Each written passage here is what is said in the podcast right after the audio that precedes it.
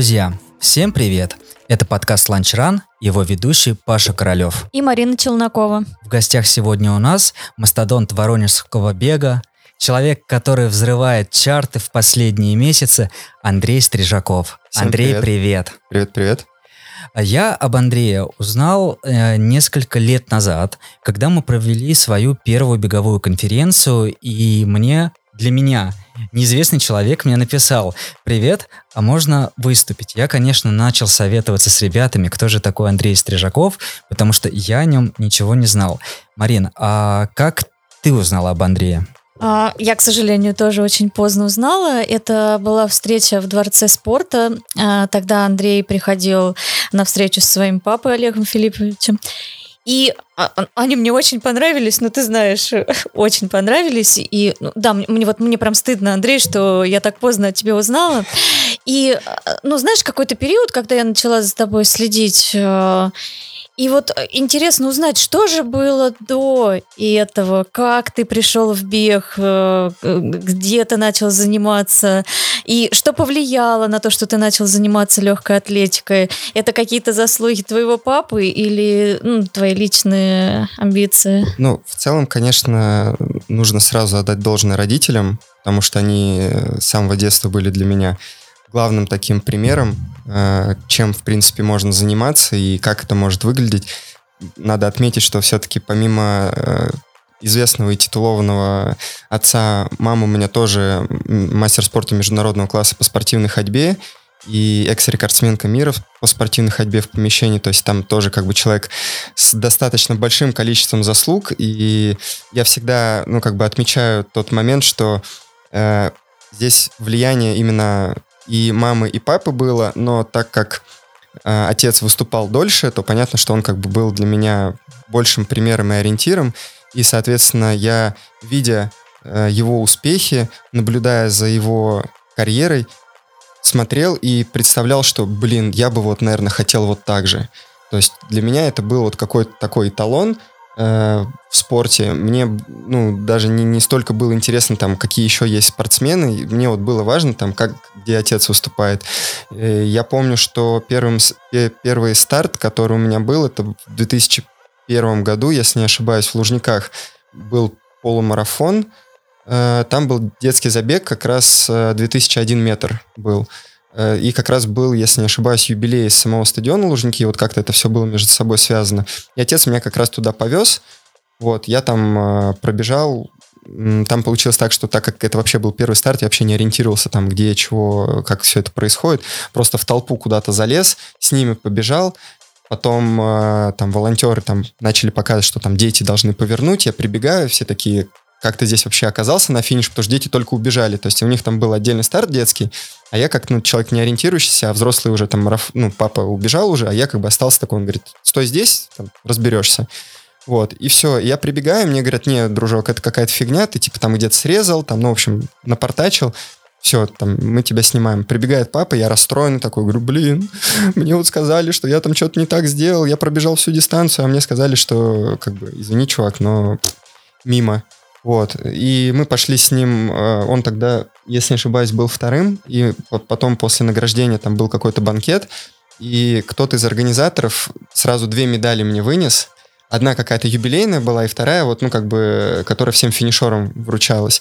Вот, и мне сразу две медали повесили, я такой, о, блин, у меня две медали, класс, думаю, ну, загладили вину, ладно, такой, там, постоял, что-то повоображал. Ну и все, и, в принципе, вот как бы с этого начался, можно сказать, мой путь в беге, то есть я как бы отцу сказал, что все, я хочу бегать, мне это нравится, все здорово, классно, что делать-то надо, то есть как вообще это все делается. И он э, отвел меня в секцию, и я вот попал, собственно, к своему первому тренеру, Шигидину Александру Васильевичу. Вот, мы с ним проработали без малого почти 18 лет.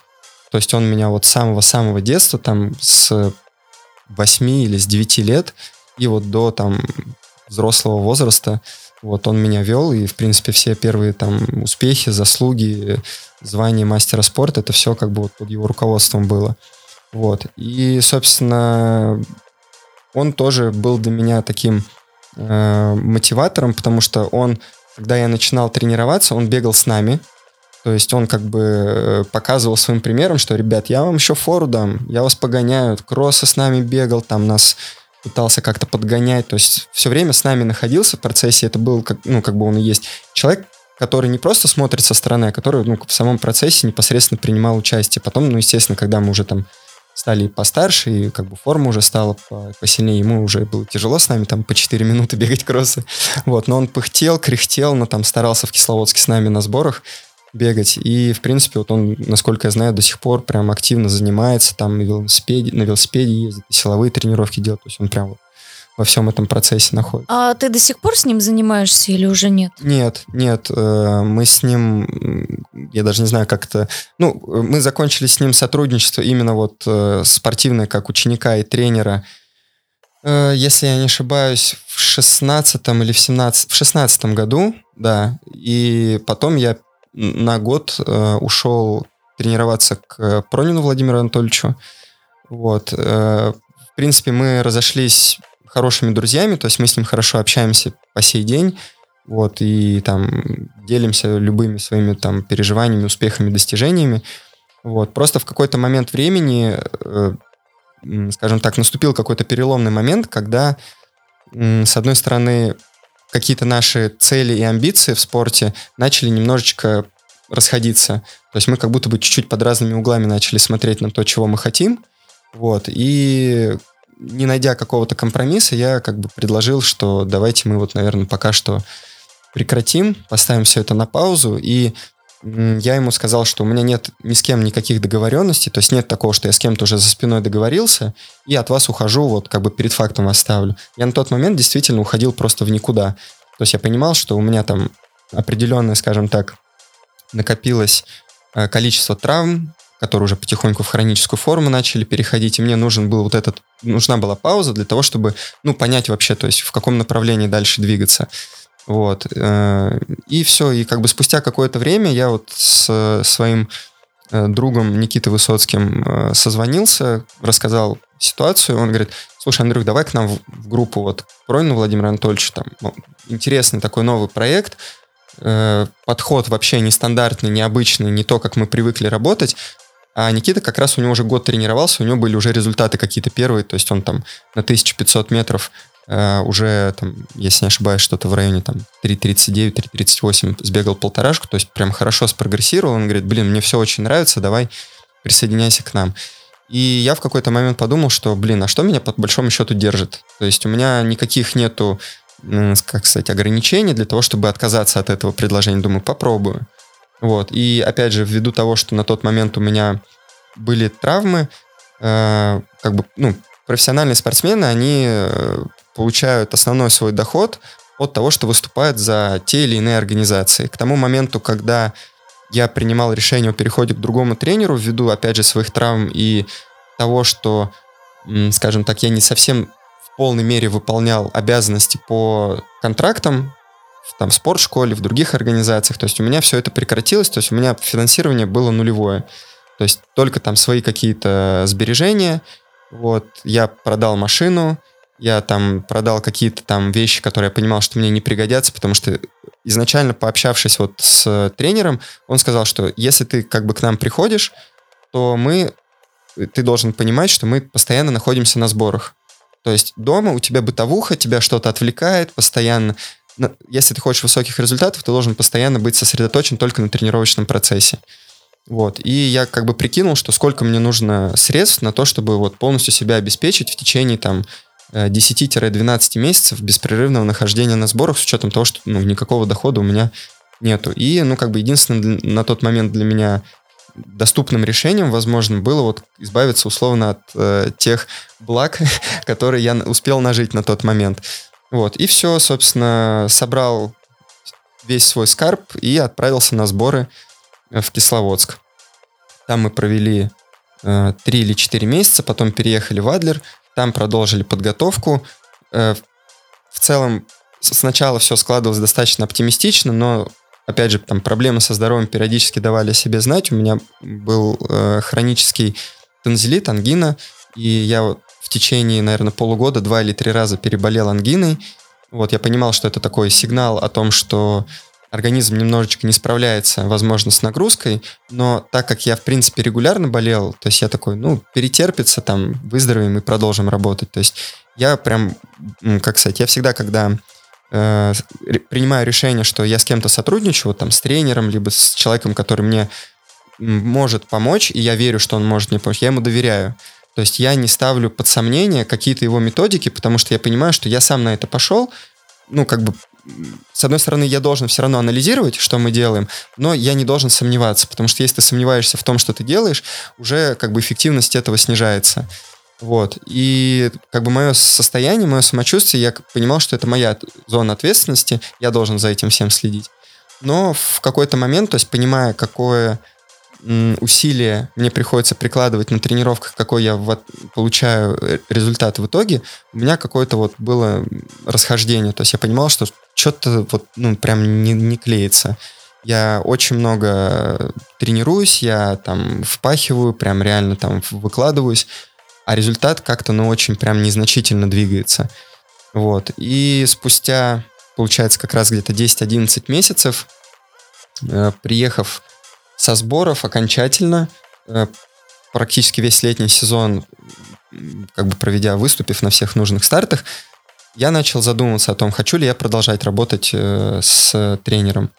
Вот. У меня оставался еще один старт, это был чемпионат России по кроссу в Оренбурге, на котором как раз у меня была возможность, ну, какую-то ставку, зарплату заработать у себя в регионе и тем самым, ну, немножечко свое финансовое положение так выровнять. И получилось так, что забег для меня сложился немножечко, не, не, ну, не хочется какой-то драматургии в этом носить, но э, я упал на девятом километре, то есть оставался э, там, чуть больше километров до финиша, мы там бежали по трассе километровый круг, я был практически э, всю дистанцию в лидерах, там километров 6 или 7 я точно вел этот забег, и на одном из спусков просто неудачно оступился, вот, и повредил колено. Ну, там кубарем прям с горы полетел, встал и понял то, что у меня нога плохо сгибается, ну и понял, все, как бы на этом все закончилось.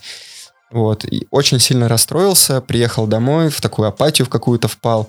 И, естественно, ну, как бы мне не хотелось ни с кем не общаться, не обсуждать это. То есть меня, ну, просто вот как-то все накопилось. Усталость от э, длительного нахождения вне дома, от того, что я не, не могу общаться с привычным кругом людей. То, что э, какой-то быт, опять же, постоянно вот этот, как сказать, как у кочевника, да, то есть переезды там с одной квартиры на другую, гостиницу, вот эти все-все-все переезды, это тоже очень сильно угнетает. Вот, и все, я, получается, неделю просто, ну, как бы в такой режим тишины ушел. Через неделю мне звонит тренер, говорит, ну что, как у тебя дела? Я говорю, ну, я думаю, вы и так знаете, там, как все прошло. И там дальше начался такой разговор, что я вот не сообщил тренеру о том, что как я выступил, и что, в принципе, я как бы безразлично отношусь к тренеру. Вот. И я понимаю, что, ну, вот все это тупик. То есть вот этот разговор, это вот прям максимальная стенка, вот в которую я уперся, все, мы дальше никуда не сдвинемся. И все, мы на этом тоже закончили сотрудничество. И дальше у меня было два года, наверное, э, в таком дрейфе, можно так сказать. То есть я тренировался самостоятельно, э, каких-то особых целей, амбиций у меня уже не было, потому что я понимал, что ну реально здоровье уже прям сильно пошатнулось, то есть травмы все сильнее беспокоили. Э, травма, которую я потом в течение трех лет пытался вылечить, все сильнее и сильнее себя проявляла. И все чаще ко мне приходили мысли о том, что, ну, наверное, вот уже как бы моя карьера на закат идет. Что все, наверное, вот здоровье это вот тот э, лимитирующий фактор, который меня в спорте сейчас остановит, и все, и дальше я ну, либо не захочу, либо не смогу просто выступать. И в тот момент я подумала, чем я хочу заниматься тогда дальше. Ну и самый такой очевидный и простой, наверное, вариант в какой-то степени был начать работать тренером. То есть я понимал, что у меня есть какой-то опыт, у меня есть образование, есть видение того, то есть, опять же, на своих ошибках я учился, я понимал, как это все делать, но у меня была главная проблема, я никогда не работал с любителями. И это для меня была прям вот книга, которую вот я прям открываю вот с хрустом э, первой страницы, то есть абсолютно новое, неизведанное э, такое событие. Вот. И первые там мои, скажем так, пробы пера были на людях, которые ну, скажем так, даже не сильно были прям спортом увлечены. То есть это были какие-то запросы о том, что нужно здоровье поправить, нужно там похудеть, еще что-то. То есть не профильная абсолютно моя история, но я понимал, что мне нужен опыт. Мне сейчас важно как бы понять вообще, могу я в этом направлении работать или нет. И постепенно, постепенно вот с этого начал э, именно тренерскую свою деятельность. Э, и постепенно, постепенно начал понимать просто, как бы с кем мне хочется работать, как это я хочу, чтобы выглядело. Вот. И готовил э, молодых ребят, кто после школы там, к поступлению в военные вузы, там, академии какие-то. Кто-то там вступительные экзамены, там физическую подготовку нам нужно было сдавать, их готовил. Потом постепенно начали появляться любители уже, которые вот целенаправленно уже там пробовали заниматься бегом и тоже вот, ну, как бы потеряли немножечко ориентир, что им делать дальше. И вот они ко мне начали обращаться, и все это было прям по сарафану максимально, там, по знакомствам. Вот, и я брался просто за все подряд, потому что, опять же, на тот момент у меня не было вообще никакого источника доходов. Вот, я понимал, что мне нужно, ну, как как-то существовать. Даже сейчас быстренько это скажу, что у меня даже был период, когда я работал администратором в барбершопе. А скажи, э, ну, со спортсменами ты занимался онлайн или офлайн? Это были спортсмены из нашего города. Просто, э, ну, вот я, наверное, знаю вот этот период и знаю спортсменов, когда ты, ну, с которыми ты занимался, что они были очень довольны, мне писали многие, что Ох. они с тобой занимаются, и что у них прогресс. И причем, ну да, я сама видела, что прогресс на лицо такой серьезный. Ну, поначалу это было практически все в офлайне. То есть э, для меня онлайн это опять же была история неизученная. Я ну, слабо представлял, как можно работать с человеком, когда его не видишь, особенно с любителем, у которого ну, очень много э, моментов, которые нужно прям контролировать. То есть самые там частые ошибки это там завышенная интенсивность тренировок, там какие-то ошибки в технике бега, которые э, вроде вы отработали на отдельной тренировке, потом смотришь, человек бежит, все забыл все, вот, все как с чистого листа, все по новой. Ты ему говоришь, слушай, помнишь, мы вот на прошлой тренировке вот это делали, вот это, вспоминай.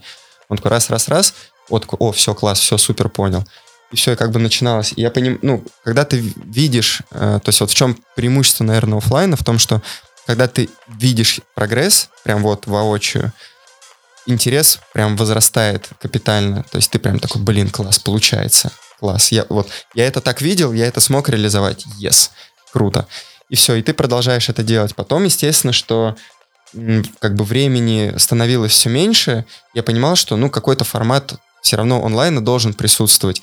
Но так как э, вот то, кстати, о чем э, тоже стоит сказать, почему, допустим, ты, Марин, узнала обо мне так поздно, потому что профессиональный спорт находится в такой в тени очень большой. То есть его никто не освещает, про него никто не рассказывает. Максимум кто-то из твоего окружения кто тебя знает лично, может сказать, что я где-то слышал там по радио, объявили там в новостях, что вот там наши спортсмены выступили, это вот там 10-15 секунд. Все. Никто не знает, кто ты, что ты делаешь и почему ты этим занимаешься. То есть спорт не освещен вообще максимально. Это, ну, не только в нашем, как бы, городе, регионе, это вообще, в принципе, в стране. То есть почему у нас такой низкий интерес именно к профессиональному спорту, потому что никому не интересно на это смотреть, потому что никто в это, ну, не пытается вкладываться, и то, о чем ты говорил, Паш, э, когда я тебе написал, э, первый ланч-ран был, я понимал, что мне хочется немножко вот эту как бы занавес приоткрыть, то есть рассказать и о себе, как о, ну, когда-то профессиональном спортсмене, потому что на тот момент, когда я к вам пришел, я уже, ну, прям вот начал уходить, э, профессиональный спорт для меня на второй план. И хотелось в то же время какую-то пользу нести, то есть показывать о том, что вот у меня тоже был этот путь, я через него прошел, вот как бы пруфы как было, как стало. Не допускайте таких ошибок. И я понимал, что, ну, если я этого не сделаю, ну, или, по крайней мере, не начну это делать, вряд ли кто-то возьмется за это. То есть у меня было реально какое-то такое решительное настроение, что, блин, надо делать. Любыми способами появился шанс. Вот есть ланч-ран, нужно пойти, нужно рассказать. Появится какая-то еще возможность с кем-то пообщаться, что-то сделать, с кем-то объединиться нужно делать. То есть нужно развивать вот эту всю э, историю, всю эту индустрию. И у меня был, была попытка запустить беговой клуб, к сожалению, неудачная, потому что, опять же, э, людям сложно было донести, зачем вообще, в принципе, нужен им этот беговой клуб, потому что они говорят, ну мы сами можем побегать, зачем нам приходить, деньги платить какие-то. То есть мы поначалу проводили все, ну, как бы бесплатно для того, чтобы, ну, просто заинтересовать людей, показать, что это может быть интересно, что это может быть как-то структурировано, что это может быть, опять же, с пользой. Вот. Но не получилось. И, в принципе, я считаю то, что это тоже обязательный этап, который нужно было пройти. То есть увидеть, что чего-то не хватает, что люди не готовы, и нужно с какой-то другой стороны заходить, как-то по-другому э, находить подход к этой аудитории. Вот. Начал общаться с ребятами, кто так или иначе тоже тренирует э, любителей, либо как-то с ними начинает работать. То есть, допустим, Юлия Чекурова, Клеверан, вот, мы с ней до того, как они э, клуб организовали, мы общались о том, чтобы... У меня была такая идея фикс, что я в какой-то момент разочаровался в профессиональном спорте, в системе, вот как она есть, спортшкол, там, центр спортивной подготовки и всего остального. Я говорю, слушай, давай придумаем какую-нибудь прикольную штуку, где будет э, такой момент, что у нас есть и любители, и профики, и это как бы в рамках одного клуба. И чтобы любители тянулись за профиками, что, мне кажется, впоследствии удалось беговому монастырю реализовать. Вот, что есть условно топы, на которых люди смотрят, ориентируются, пытаются за ними тянуться. И мы придумываем какую-то систему поощрения, чтобы они могли как бы вот оказаться на одном с ними уровне. То есть либо поднять их уровень результатов близко к профикам, чтобы они вместе с ними тренировались, потом говорили, блин, я был здесь, теперь я на более высоком уровне, типа вы можете сделать то же самое, то есть на своем примере также людям это все транслировать. Вот, и я понимал то, что это, блин, очень сложная история, это прям вот, нужно фундаментально за это браться, прям строить с нуля. Вот, и, видимо, это на тот момент было слишком э, напористо, наверное, в какой-то степени, вот, потому что в итоге, ну, как бы не то, чтобы пути наши разошлись, просто Юля сказала о том, что у нее тоже есть, ну, как бы свое видение, и вот они как бы, ну, свой клуб у них будет, они как бы хотят э, самостоятельно это все развивать, чтобы это был их лично проект. Я вообще как бы сказал, ребят, без проблем, абсолютно, типа, супер класс. Если я могу как-то вам помочь, я готов помогать, потому что я понимаю, что это на пользу всем идет. Вот. И у ребят до сих пор клуб существует, очень много людей к ним ходит, и я прям очень рад то, что количество людей все больше и больше, и что это ну реально какой-то вот э, интерес к бегу прививает. Жалко, что таких клубов э, у нас единицы. То есть хочется, чтобы все-таки в городе крупном миллионнике было, ну, хотя бы там десяток таких клубов, и чтобы у людей, ну, не то чтобы был выбор, а скорее, чтобы они просто видели, что это реально развивается как-то, что это может быть по-разному представлено, там, не знаю, был, я помню, какой-то момент там э, девчачий беговой клуб, чисто для девчонок. Кто-то там организовывал, я уже не вспомню там, кто этим занимался, но помню, что была такая инициатива. Помню, что кто-то пытался... А, ребята из э, Flow Gym, они делали да, да, пробежки э, от Temple, от кафе. Я к ним тоже приходил, с ними общался, мы с ними до сих пор общаемся и э, как бы в хороших с ними отношениях, и их проект тоже развивается, растет, это тоже очень круто. Вот, но у них как бы чуть другая направленность, вот, и бег для них это все-таки такой э, небольшой, небольшое дополнение к их основной деятельности. Вот, и то есть у нас в городе есть хорошие проекты, но, к сожалению, нету какого-то подспорья для дальнейшего развития. И вот если говорить, допустим, о забегах, которые проходят в разных городах, да, на которые люди, в принципе, приезжают, видят огромное количество бегающих людей, этим вдохновляются и продолжают заниматься бегом. У нас в городе с этим большая-большая проблема. Прям, я считаю, пропасть. А, пока мы не перешли к забегам, а, я хочу тебе задать вопрос, который я задавал м, твоему отцу, а, видя горящие глаза, видя их у тебя тоже. Вот э, о профессиональной легкой атлетике, когда мы в целом понимаем, то есть вот папа тоже рассказывал твой э, про про ставку, как платили эти деньги, особенно на выездах, как эти деньги разбивались, и, в принципе, про перспективу э, профессионального спортсмена, когда мы... Э, но честно, на, надо отдать должное. Когда мы говорим э, про профессиональный спорт, часто это там футбол, хоккей, но в последнее время, например, на федеральных каналах э, показывают легкую атлетику. Она и, мелькает, да. Да, и вот э, забег РФ показывали, московский полумарафон показывали, Белая ночь, к сожалению, не показали, но в ВК показывала. Вот, то есть как, какой-то движняк пошел. Вот, э, откуда это это мотивация или безумие оставаться в профессиональной легкой атлетике в таких условиях? В нынешних реалиях имеешь в виду? Вообще глобально. Вообще? То есть даже вне зависимости там вот, э, да, сейчас там э, геополитическая ситуация, до этого ковид, который многим обломал планы. А ну, еще раньше отстранение федерации. Отстранение федерации, там какой 15-16 год. Да, то есть куча внешних проблем, так еще и внутри. Э, банально какой-то заработок, чтобы себя чувствовать комфортно, для того, чтобы ты посвящал э, себя, ну, понятно, любимому делу, но при этом э, многие э, профессиональные спортсмены бегают за какие-то клубы, там, за ЦСКА, например, за ВДВ, вот я знаю. А, вообще, откуда вот это вот... Я, я вот еще раз говорю, mm-hmm. это мотивация какая-то или это какое-то безумие? Это, это, это, энтузиазм. Это э, как бы то, что э, движет людьми в первую очередь. То есть, когда они понимают, что они идут в профессиональный спорт, они четко э, как бы понимают о том, что в первую очередь они идут за результатом. Но это мы говорим про э, спорт в нашей стране. То есть у меня есть, э, слава богу, что был опыт выступления за рубежом, за французский клуб, вот, и как бы немножечко есть представление о том, как там выглядит вся эта история. То есть там больше клубная система развита. У них есть федерация тоже, у них все, как бы, ну, понятно, есть структура, которая регулирует основные там процессы, связанные с этим видом спорта. Но очень много завязано на клубном спорте. Э, профессиональные беговые клубы, которые поддерживаются местными региональными там, федерациями, которые там каким-то образом спонсируются э, за счет э, либо меценатов, либо каких-то крупных компаний, опять же, местных, которые готовы в спорт вкладываться, потому что для них это на уровне, э, наверное, менталитета. То есть для них занятие, профессиональное занятие спортом – это неотъемлемая часть общества. То есть есть профессионалы в каждой области, есть э, там врачи, учителя, инженеры и спортсмены. И каждый, у каждого есть своя как бы функция, каждый выполняет э, свою роль в этой э, большой системе.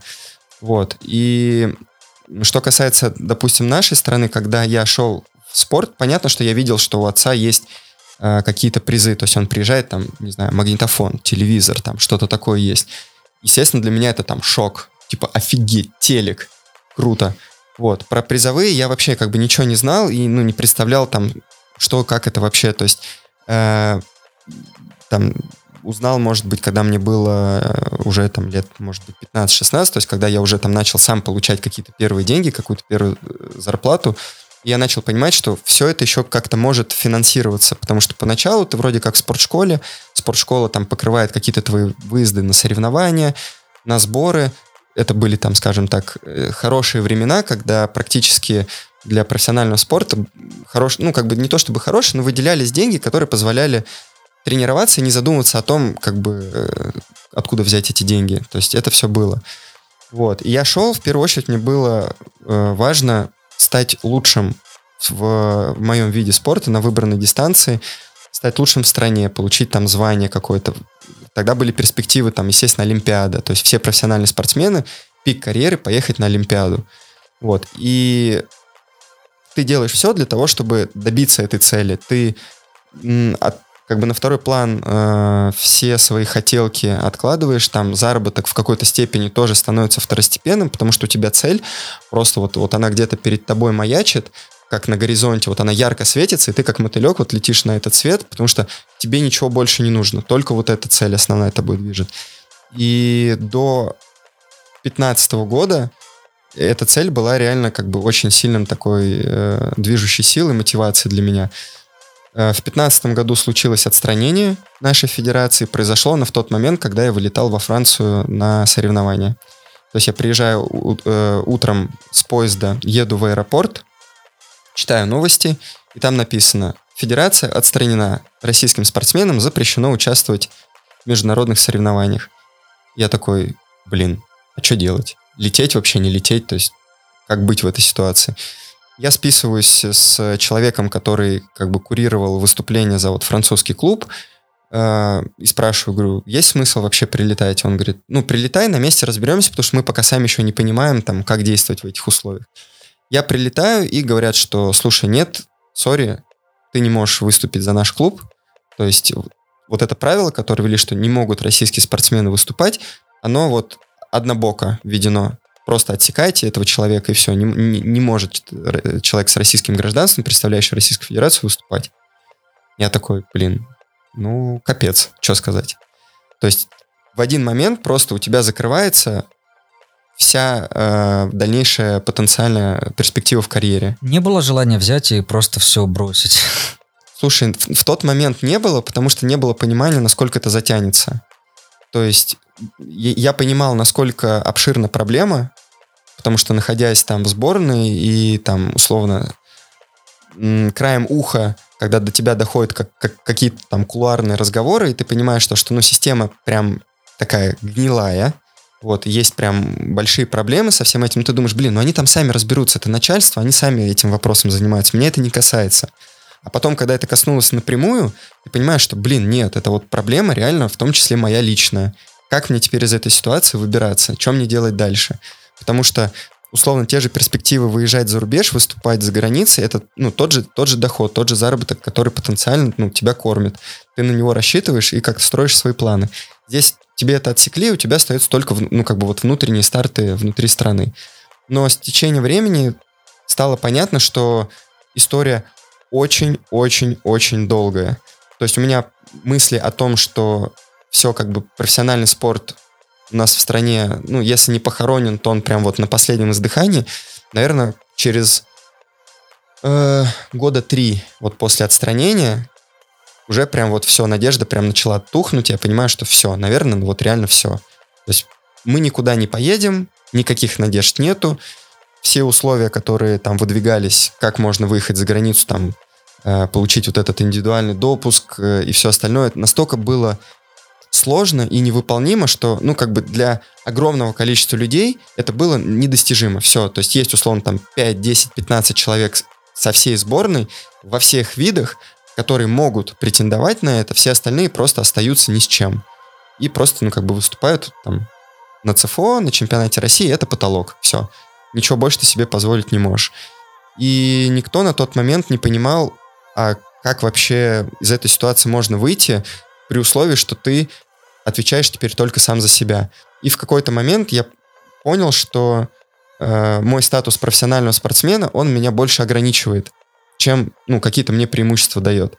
И если не ошибаюсь, это был, не соврать бы, то ли 19 то ли 20 год, я написал заявление о завершении профессиональной карьеры. Я его направил в федерацию, я направил это же заявление в антидопинговое агентство, чтобы меня исключили из списков сборной, чтобы меня исключили из списков людей, которых потенциально могут тестировать э, для участия там при участии или для участия в дальнейших соревнованиях, потому что на тот момент я уже два или три года уже не выступал на первенствах, чемпионатах России, там, первенствах Центрального федерального округа, на любых официальных стартах, я понимал, что а зачем мне это нужно? То есть я буду бегать как любитель, потому что у меня есть проблемы со здоровьем, у меня нет перспектив в профессиональном спорте как таковых, и все. И как бы, что делать дальше? Как любитель я могу выехать, вот, то есть я видел, опять же, почему э, для многих статус любителя сейчас такой немножечко как спасательный круг, потому что любители могут выступить за границей, даже не стартуя там из элитного кластера, даже не стартуя, ну ты можешь просто выехать и принять участие в крупнейших стартах мировых. Понятно, это не коммерция на дорожке, понятно, это там не какие-то топовые старты э, на шоссе, хотя топовые тоже, да, но где-то в толпе ты будешь стартовать.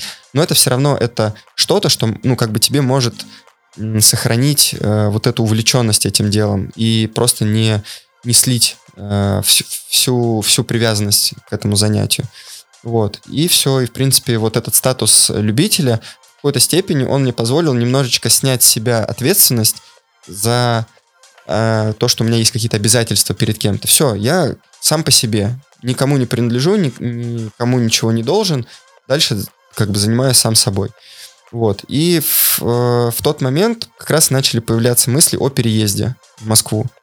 Вот, потому что я понимал, что в Воронеже я здесь попробовал, здесь попробовал, везде упираюсь в какие-то барьеры, которые можно пройти, но появляются новые и все как-то очень затягивается, и потенциал для развития есть, но это очень растянутый период времени, а мне очень не хотелось терять это время, потому что я понимал, что, ну, у меня его становится все меньше и меньше, потому что, с одной стороны, я вроде как еще молодой, ну вот сейчас мне там что там, 30 лет, да, казалось бы.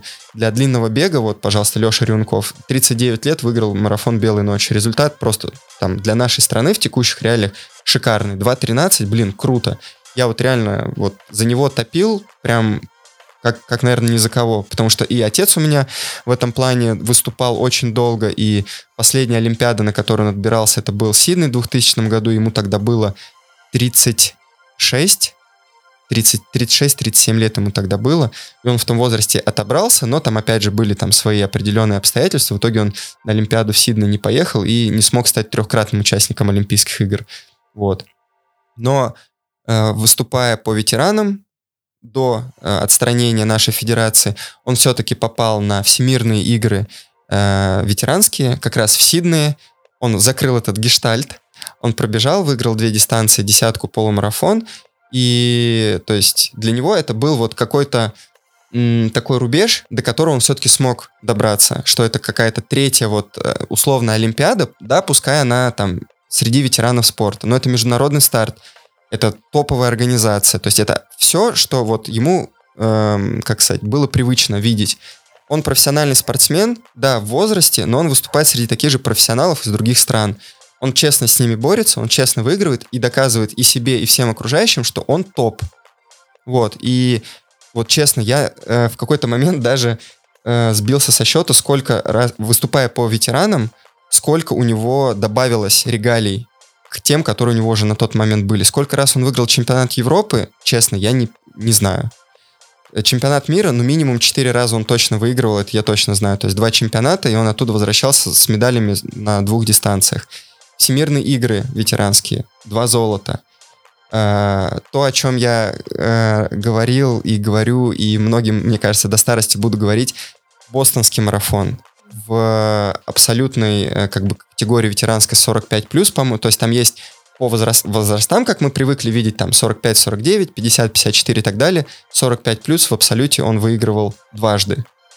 Вот, и это прям, я помню, когда он привез кубок вот этот бостонский, я такой, Офигеть, да ладно. Серьезно?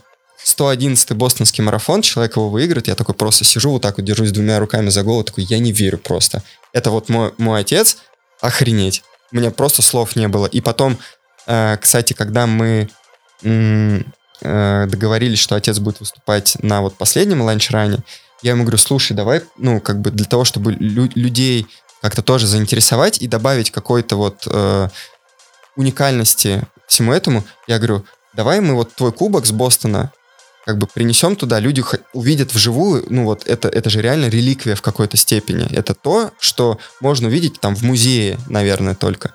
Вот. И он достает три кубка. И я такой, так, стоп, давай еще разочек. Почему их три?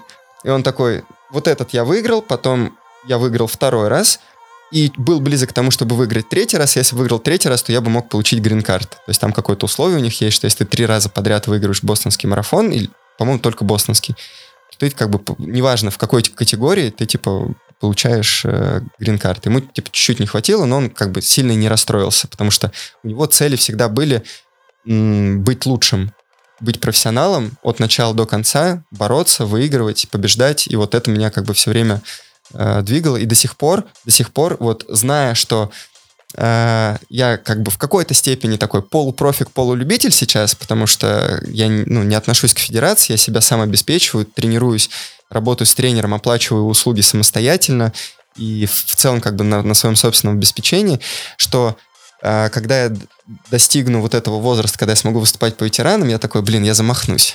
Я замахнусь. А в твоей голове есть э, такие соревнования с твоим отцом? Ну, ты хочешь где-то... Ох, ты такую тему сейчас подняла. Э, это длится на протяжении всей моей карьеры спортивной. То есть сравнения с отцом, они идут вот с самого-самого э, юношества. То есть все всегда проводили аналогии с моими результатами, результатами отца. И они говорили, вот здесь, ну, отец всегда меня чуть-чуть э, по результатам опережал. То есть у него были настолько высокие результаты там в юниорском возрасте. Когда не было возраста молодежного, то есть ты после юниоров сразу попадал в категорию к взрослым. И условно тебе там 20 лет, а ты бегаешь там с дядьками, которым там под 30. Вот, и, возможно, в какой-то степени эта конкуренция как раз его закалила, и он понимал, что он должен, несмотря на свой юный возраст, быть э, наравне с уже людьми, которые опытнее, сильнее, быстрее и как бы больше понимают во всем этом, чем он. И вот эти сравнения, они были всегда. Да, у меня тоже была вот эта погоня с э, его результатами. Мне хотелось, если не переплюнуть, то приблизиться к ним. Потом в какой-то момент меня это начало угнетать, потому что этого стало слишком много. Все тренеры, все, кто знал моего отца, с кем я пересекался на соревнованиях, все говорили, а вот твой отец в этом возрасте, или а вот твой отец тогда бежал вот так. Я понимаю, что, блин, сколько можно меня сравнивать с отцом? Есть я, есть мой отец. Мы два разных человека. У каждого свой путь в спорте, каждый свои результаты как бы достигает и к ним приходит постепенно в свое время. Мы не в одинаковых условиях с ним находимся, потому что э, условно, когда выступал он, был Советский Союз, конкуренция была в разы выше. Профессиональный спорт это было, ну, это элитно было, это было очень, э, как сказать, э, для общества важно. Ты выступал за завод, ты выступал за общество, это все настолько было, опять же, интегрировано в, во все процессы страны, что э, ты получал очень много привилегий, если ты был профессиональным спортсменом высокого уровня. Когда я начинал выступать, ну, привилегии какие были? Ну, тебя там в институте освободят от э, там, посещения занятий, свободное посещение тебе сделают. Какие еще преимущества? Зарплата, блин, ну давайте честно, ну зарплата профессионального спортсмена, ну это копейки. Э, и когда я начинал, у меня зарплата была там типа 10-12 тысяч рублей. Ну что можно себе позволить на эти деньги? Да ничего нельзя позволить себе на эти деньги. Вот. Потом, когда нач... появились какие-то там первые успехи, появился там параллельный зачет с Мособластью, там какие-то дополнительные возможности, все это начало развиваться, вот то, о чем ты говорил, Паш, выступая за там МВД, за какие-то вот структуры, оттуда дополнительное финансирование. И вот здесь ты уже начинаешь себя более-менее комфортно чувствовать, то есть ты понимаешь, что, что ты можешь вот как бы на этот доход уже опираться и что-то себе реально там позволить, приобрести экипировку, там, не знаю, позволить себе Э, в период, когда у тебя сезон закончился, куда-то съездить, отдохнуть. Просто тебе это, ну, как бы позволяет финансовая составляющая. Но также это история о том, что как только ты не показываешь результат, ты всего этого лишаешься. Конкуренция очень высокая, места очень мало, и как только ты допускаешь какую-то осечку, на твое место приходит другой человек. То есть э, это очень-очень... Э, с одной стороны, это честно, это понятно, как бы есть результат человек с результатом, и есть ты, который результат не показал. Естественно, людям выгоднее платить тому, у кого этот результат есть. И для тебя это, ну, как бы дополнительная мотивация, что ты должен быть всегда на одном уровне. Ты не должен, как бы вот, э, как спады, подъем у тебя быть, ты должен все время держать высокий уровень.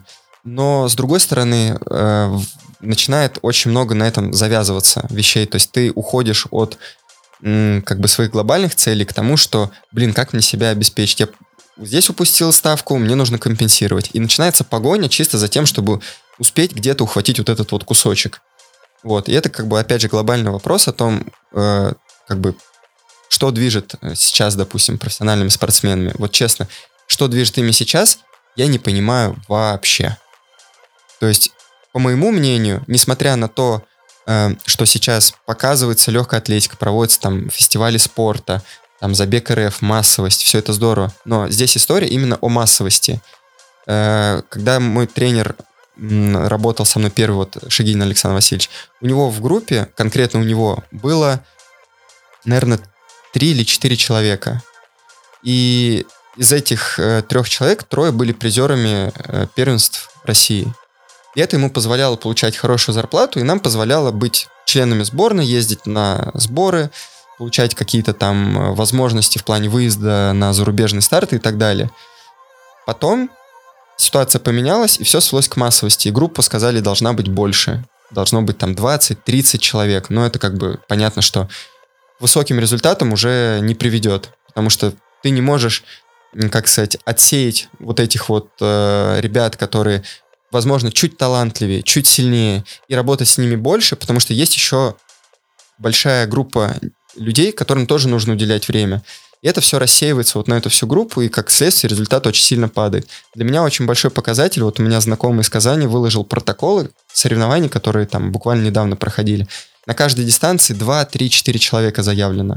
В то время, когда выступал мой отец на чемпионате вот там Советского Союза, у них с утра до вечера шли забеги, просто предварительные, на 1500, на 800 метров там по 20-25 забегов было, там куча людей, там просто какая-то нереальная толпа была. Вот, и конкуренция порождала результат. Результаты были высокие. Сейчас, к сожалению, конкуренции нету. Результаты, ну, прям сильно хуже, чем были. Почему у нас многие рекорды так долго стоят? Потому что, ну, откуда взять подрастающее поколение, если никакой мотивации ни у них нет, ни у тренеров? И все. Андрей, вот да. возвращаясь немного э, в период, когда угу. тебя атаковали травмы, и то, что ты говоришь про, э, скажем, про ставку, да, про обеспечение, как э, ты в тот период себя э, вытягивал, то есть э, когда ты понимал, что ты не можешь бегать, и бег там тебе приносит скорее боль, чем какое-то удовольствие, вот, как ты искал пути решения, какой опыт э, но все же все-таки это опыт, хоть и не пожелаешь его никому, именно лечение травм, и сколько у тебя это э, времени заняло, и, наверное, вот важный вопрос, какие ты мог бы дать э, советы ребятам, которые сталкиваются э, с травмами, потому что если кто-то из нас, любителей, пойдет э, в медклинику и скажет, у меня болит колено, мы услышим, ну не бегай. Ну да, кстати, это такая рекомендация э, самая частая у врачей. Что-то болит, перестань просто, э, ну, как бы грузить. Бегаешь, болит колено, не бегай, колено не будет болеть. Все ж просто. У меня врач, который меня лечил здесь, в Воронеже, который как бы начинал мой, мою реабилитацию, она в какой-то момент так и сказала. Хочешь, чтобы у тебя ничего не болело? Не бегай. Ну, она как бы с иронией это говорила, но как бы в этом тоже доля правды есть. Эм, Слушай, э, что касаемо периода, когда у меня была травма, я, ну вот, давай, сколько всего это заняло по времени? Четыре года я лечил ногу. За это время я не знаю, сколько раз я с собой торговался, сколько раз я себе говорил о том, что надо дать себе еще один шанс. Потом я говорил себе, надо просто все забросить уже и просто жить как обычный человек, там найти работу какую-то, пойти куда-то. Э, осваивать новую профессию, потому что, к сожалению, у нас, ну, как бы профессиональные спортсмены, они в какой-то степени не, не адаптированы к обычной жизни. То есть, если у них убрать профессиональный спорт, кроме как работы тренером, у них ничего не остается. Вот. А я считаю то, что человек должен, ну, как бы очень многогранно быть развит. Он должен многим интересоваться, он должен иметь возможность в случае чего спокойно переключиться на какую-то другую деятельность. Вот. Э, я пытался учиться и, ну, как бы программированию обучаться, потому что я понимал, что там в тот момент времени это такая была как бы начальная ступень, то сейчас IT сильно выросла, на тот момент это была прям такая начинающая история, только набирающая обороты. Я попробовал, было сложно, вот, и опять же, так как это был период, когда я с собой торговался, я такой думаю, блин, ну если тяжело идет, лучше пока немножечко притормозить и попробовать еще раз со спортом как-то наладить вопрос пробую, не получается, возвращаюсь, ищу еще какие-то варианты. И вот так это были качели, по большому счету, туда-обратно. Но главная мысль, которую я вынес из того периода и из периода, э, который у меня произошел это весной, что э, тяжелые времена или тяжелые ситуации, они либо нас ломают, либо делают нас сильнее и крепче. И какой путь выбрать, решаешь только ты. То есть если в этот момент э, ты понимаешь то, что ты, ну, ты не справишься, все, ну вот просто у тебя руки опустились, и рядом нету поддержки, нет опоры в ком-то, либо в чем-то, то, скорее всего, это, ну, вот, просто тебя полностью на дизмораль выведет, и все, ты как бы с этим останешься. Но если ты понимаешь то, что для тебя это очень много значит, если это прям что-то, вот, э, для меня это прям реально большая часть моей жизни. Почему я как бы, ну, не готов был от этого отказываться, потому что я понимал, что так или иначе я хочу быть связанным со спортом. Неважно в какой степени, я не хочу оттуда уходить. Это то, вот, что у меня идет прям с самого-самого детства, прям с момента, когда я себя просто начал как бы осознавать как э, человека, я все время был как-то связан со спортом. Мама со мной занималась в школе ОФП, я там ходил в разные секции, э, там параллельно ходил на футбол и на легкую атлетику. После одной тренировки в другую раздевалку шел, там шел играть в футбол. У меня куча всего было. Я понимал, что я не, я не готов от этого отказаться. Это, это то, чем я живу. Я продолжал, продолжал бороться. Вот. И это, наверное, единственное, что, что меня оставило в спорте, то, что спорт научил меня, ну, он закалил в какой-то степени меня, он научил тому, что бывают моменты, когда тяжело, нужно перетерпеть, и в какой-то момент, если станет даже не легче, то ты хотя бы получишь какой-то опыт, который тебе позволит потом, как на ступеньку, на следующую выйти, подняться чуть выше и продолжить свой путь. Если ты отказываешься, ты останавливаешься. И все. А дальше, ну, ты, ты остановился. Дальше-то что делать? Двигаться-то все равно нужно. И ты либо с этим справляешься, либо не справляешься вообще, и все, и как бы на этом заканчиваешь, э, ну, как бы начинаешь просто угасать. Я предпочел оставаться сильным. Ну, насколько бы это пафосно не звучало, но я с детства сам себя э, как бы настраивал на то, что если я сам себе не научусь помогать, даже вот просто в принятии решений, в, те, в ситуациях, когда нужно справиться с какой-то ситуацией, может кто-то мне там дать совет, но я все равно, я буду с этим справляться. Это моя, мой путь. Он тяжелый, он сложный, он тернистый, но я должен его пройти. И поэтому сейчас, когда у меня, скажем так, новый виток э, в моей беговой карьере начался, вот, для меня это вот как раз история о том, что в какой-то момент я не сдался, и это вот плоды, которые я сейчас получаю. Я прошел сложный путь, долгий, э, лечил травму три года, попал в, э, тоже случайно абсолютно в руки хорошего специалиста в Москве. Я поехал к нему изначально на обучение. Э, Юра Сдобников, он, конечно, прям большой ему респект. Я каждый раз после каждого старта практически говорю ему, Юра, ты красавчик, ты меня просто вытянул. Честно говоря, хотелось бы его затащить к нам на конференцию. Я думаю, что он будет не против. Он э, замечательно открытый человек, который готов делиться своим опытом и помогать людям. Он и неоднократно помогал моим знакомым, и в целом, то есть, блин, ну реально, я ему прям очень многим обязан. Э, я приехал к нему на обучение, э, понимая, что я, наверное, в большей степени сейчас уже тренер, а не, не спортсмен, но было интересно, вдруг что-то я смогу для себя дополнительно почерпнуть. Там была история о том, что, ну, как бы обучение было про, собственно, технику бега, травмы нижних конечностей, то есть все то, с чем я вот непосредственно соприкасался в тот момент. Два дня э, длился этот семинар. Э, в конце э, второго дня я к нему подошел, говорю, Юр, слушай, у меня вот такая проблема, вот меня нога давно беспокоит. Я говорю, можешь ли ты, ну, как-то проконсультировать меня, направить куда-то, то есть дать какой-то вектор, который мне, возможно, в дальнейшем поможет. Он такой, да, приходи ко мне на консультацию, там, разберемся. Э, и на первом же, ну, вот этом консультативном приеме он меня протестировал, то есть дал какие-то упражнения, посмотрел там, как я их выполняю. Он говорит, слушай, делай вот эти два упражнения, вот как бы это смешно, типа делай вот это два раза в день или там два раза в неделю, болеть не будет. Я такой, ты прикалываешься, я там делал инъекции в сустав, там что-то, там кучу физиопроцедур, там чуть ли не к шаманам ходил, там иголки ставил, там нагревы, прогревы и все-все-все делал. Ты мне говоришь, делай вот эти два упражнения простых, и все пройдет. Он такой, так ты попробуй сначала. Я делал, сделал у него, я встаю на ногу, я понимаю, что у меня уровень боли снизился там по десятибальной шкале там с 7 до 2 баллов.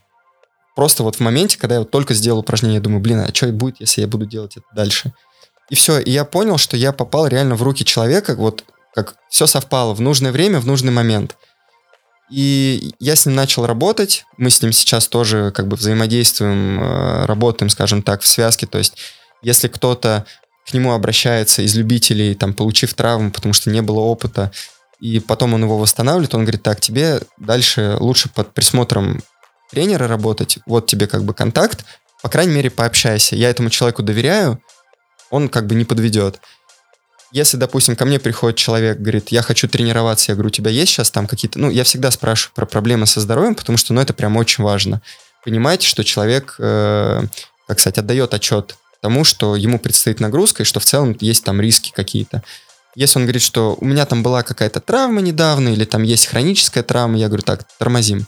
Я говорю, давай мы сначала с тобой разберемся, как нам с этим быть, чтобы это потом впоследствии негативно никак не сказалось и не было взаимных обвинений, что да это ты меня там травмировал, да, или там я говорю, что ты меня не слушал, из-за этого там это произошло. Я говорю, давай так, ты пойдешь там к специалисту, он тебя проконсультирует, даст тебе рекомендации, я получу обратную связь от него, как от врача спортивной медицины. У меня нет медицинского образования, я не могу ставить диагнозы, я не могу э, как бы давать каких-то рекомендаций по восстановлению. Я могу э, проанализировать и понять примерно, в чем заключается проблема, но если я получаю подтверждение от врача, который именно, как сказать, специализируется на этом, и я понимаю, что и мое мнение его сходится, все, окей, все, мы как бы продолжаем работать. То есть это очень-очень такой э, важный момент, что э, мне, мне нужно понимать, что я и человек, с которым я работаю, отдают отчет, что они работают в связке, что результат зависит от них обоих, в том числе состояние здоровья. Поэтому э, вот поработав с Юрой, я понял, чего мне не хватало, то есть из- из-за чего это могло произойти. То есть у меня такой как бы это э, зона э, знаний моих такая раз открылась, чуть-чуть просветление наступило. Вот, и я вот как бы с ним до сих пор периодически работаю, то есть если я чувствую, что у меня есть какие-то проблемы, вот я говорю, Юр, слушай, э, вот у меня там есть какие-то ощущения, я думаю, что это с этим связано. Он говорит, давай приходи, мы там посмотрим с тобой. Смотрим, опять же, я там убеждаюсь, что я там в какой-то степени был прав, в правильном направлении думал, или наоборот, ввиду того, что опять там какой-то профессионализм у меня захлестывает, такой, да, это фигня, там можно на это забить, само пройдет. Он такой, не-не-не, чем раньше ты начнешь там с какой-то проблемой работать, тем быстрее ты восстановишься. Вот, и он меня вытянул в плане того, что я почувствовал, что я могу очередной шанс себе дать, уже там просто бесчисленный, э, бесчисленный по количеству. Вот, и в прошлом году э, я попробовал как раз пробежать несколько забегов, понял, что с учетом того, что я тренируюсь абы как, без тренера, просто там на каких-то своих, э, скажем так, наработках три раза в неделю, то есть я бегал там просто какую-то ерунду абсолютно кроссы, и все, и особо ничего больше не делал. И у меня есть какой-то еще потенциал, и я такой, блин, а что если нормально начать тренироваться? Куда это может привести? Вот это любопытство, оно, конечно, удивительные вещи творит, потому что как вот я сейчас там у себя в телеграм-канале пишу, что любопытство, оно может очень далеко завести и показать нам такие вещи, о которых мы просто не догадывались. Вот. И пробежав в прошлом году на московском марафоне десятку за 31.30, я понял, что, блин, так еще можно быстрее, но нужно сделать следующий шаг нужно по-другому подойти к тренировочному процессу. Я обратился уже к тренеру, с которым я работаю сейчас, к Васе Пермитину. У него беговой бэкграунд, он э, раньше тоже занимался бегом, э, горным бегом занимался и, в принципе, шоссе, дорожку бегал. Э, сейчас он э, в большей степени триатлоном занимается, вот. Но так как наши родители бегали вместе, выступали, то есть мы знали, скажем так, о существовании друг друга, периодически общались. Я наблюдал за тем, как он работает как тренер, потому что он э, сам себя тренировал, он много ошибок совершал, именно тестируя какие-то гипотезы на себе, не на ком-то, он не ставил опыты на ком-то, он всю ответственность за себя брал, ну, как бы перед собой только. Вот. И видя, как, что он совершает ошибки, он учится, он меняет подход, он как-то все анализирует, структурирует. И я увидел в этом какую-то возможность для себя. То есть я понял, что мы в чем-то с ним схожи. В каких-то представлениях, в каких-то э, моментах очень близко э, соприкасаемся. Вот. И я написал ему, это было как раз после, э, после московского марафона, где-то, наверное, через месяц примерно. Я говорю, Вась, слушай, давай встретимся, обсудим, есть интересное предложение для тебя. Он такой, ну, давай он как бы, ну, тоже человек достаточно открытый, и я думаю, что он тоже был бы очень крутым гостем у вас на, на ланчране. Вот у него огромнейший багаж знаний, вот, и его очень интересно слушать. Вот прям я, когда с ним встречаюсь, или там мы даже с ним списываемся там голосовыми сообщениями, я по нескольку раз переслушиваю для того, чтобы э, как бы проанализировать, то есть поймать вот ту мысль, которую он пытается донести. То есть не просто там, да, красавчик, ты все правильно сделал, он дает какой-то комментарий по тому, как это воздействие на организм э, происходит, как, как, как восстановление, там, какие процессы происходят, я понимаю, что это меня все больше ну, как бы вдохновляет, воодушевляет. И, в общем, пообщавшись с ним осенью, он такой говорит, слушай, да, я, наверное, хотел бы с тобой поработать, потому что м, я хотел как раз одного-двух спортсменов чуть более высокого уровня э, взять на ведение, то есть он тоже работает с любителями, ну, как бы такого продвинутого, скажем так, уровня, но так как у него сейчас специализация была больше в триатлоне, и тренировал он триатлонистов, он говорит, моя методика, по которой он работает, ну, это такая вот сейчас, э, которая на слуху норвежская система, вот, он не то чтобы ее приверженец, но он может э, как бы от, э, как сказать, отсеять вот эти вот зерна от плевен, то есть понять, где действительно рабочая история, а где просто ну, какая-то общая информация. Вот. И он говорит, мне нужен именно бегун, потому что когда у тебя три вида, то это все как бы размазывается. А когда у тебя спортсмен в одном конкретном виде, то ты прям вот четко видишь этот прогресс, ты видишь, как и в каком направлении вы движетесь, как это все развивается. И все, мы ударили по рукам, давай работать, давай работать. Я на тот момент уже, получается, почти полгода находился в Москве, то есть у меня была определенная на тот момент загруженность по работе как тренером, и некоторые тренировки я бегал э, вечером после работы, там в 11 вечера я выходил, там в 12 вечера, жена там просто с большими глазами да, я следила такая, за тобой. Да, что типа, как ты, где у тебя вот эта вот мотивация, мораль приходить домой после работы зимой, когда уже темно, холодно, ты одеваешься идешь бегать. Я говорю, блин, так за меня никто это не сделает. Я в это вписался, я решил, что мне это нужно, значит, я должен это сделать. Но опять же, не, не только потому, что у меня какое-то обязательство, да, а потому что у меня есть искреннее желание это делать. Мне кажется, это тоже очень такой важный момент, что когда человек что-то делает искренне, потому что увлечен этим, потому что у него какая-то в этом есть э, глубокая заинтересованность, помимо чисто цифр достижения каких-то результатов, у него э, сам интерес к процессу тренировочному.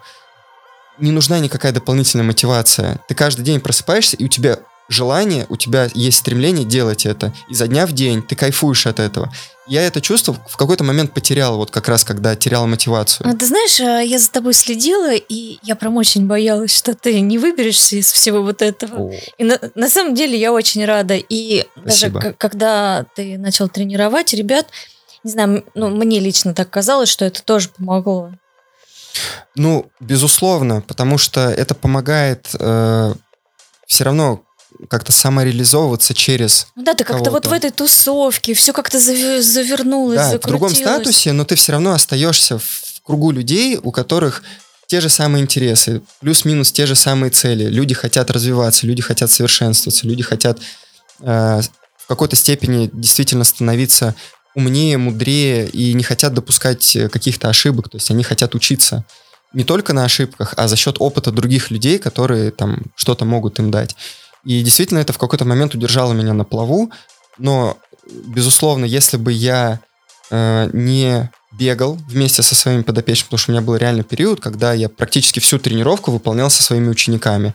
А у меня на тот момент, ну, чтобы тоже было представление, было там 3-4 тренировки в день, и у меня иногда за день там объем мог быть там 50 километров.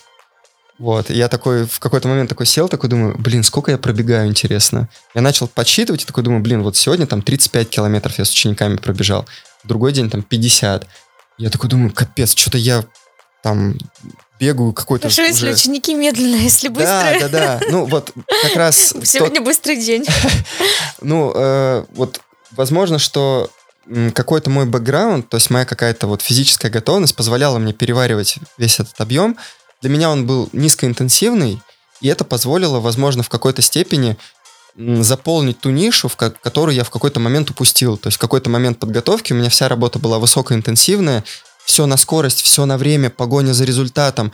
А вот этого вот э, кайфового бега, когда ты бежишь расслабленно, когда ты пытаешься вот просто получить удовольствие от процесса, у меня его не было. А бегая с учениками медленно, я такой думаю, блин, я реально бегу расслабленно, я кайфую. То есть мне легко, я, я от этого получаю удовольствие, от медленного бега. И когда я начал работать с Васей, там м, поначалу был такой момент, что э, у меня две тренировки в день. Первая тренировка чуть более интенсивная, вторая как бы легкая, восстановительная. И он мне пишет, там, легкий бег, усилие там один из десяти. Я такой, а как это? То есть у меня не было вот этой вот корреляции, то есть насколько усилие это может быть легким. Я в какой-то момент прям тормозил себя настолько, что я понимал, что там рядом со мной идет женщина с пакетами быстрым шагом, примерно с той же скоростью, как я бегу. Я такой думаю, блин, неужели я настолько, ну вот, э, просел в своей форме, неужели настолько вот этот вот один из десяти сейчас находится низко, что я вот с этой скоростью должен бегать. Но это дало, опять же, вот это ощущение легкости. То есть я не был перегружен ни морально, ни физически, я мог переваривать вот эти две тренировки, и вот почему я мог выходить вечером, потому что я понимал, что я сейчас не буду напрягаться. Я выхожу, город пустой, я бегу в сумерках, я получаю кайф от этого.